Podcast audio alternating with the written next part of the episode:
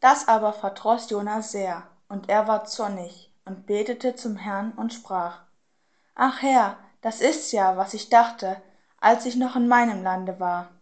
Deshalb wollte ich ja nach Tarsis fliehen, denn ich wusste, dass du gnädig, barmherzig, langmütig und von großer Güte bist und lässt dich des Übels gereuen. So nimm nun, Herr, meine Seele von mir, denn ich möchte lieber tot sein als leben. Aber der Herr sprach, Meinst du, dass du mit Recht zürnst? Und Jona ging zur Stadt hinaus und ließ sich östlich der Stadt nieder und machte sich dort eine Hütte. Darunter setzte er sich in den Schatten, bis er sähe, was der Stadt widerfahren würde. Gott der Herr aber ließ einen Rizinus wachsen. Der wuchs über Jona, dass er Schatten gab, seinem Haupt und ihn erretten von seinem Übel. Und Jona freute sich sehr über den Rizinus.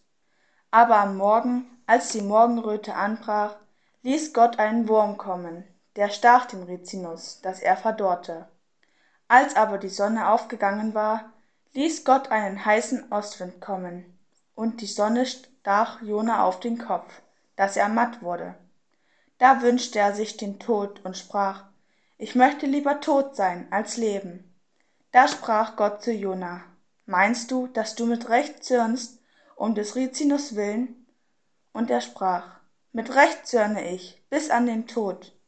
Und der Herr sprach, dich jammert der Rizinus, um den du dich nicht gemüht hast, hast ihn auch nicht aufgezogen, der in einer Nacht ward und in einer Nacht verdarb.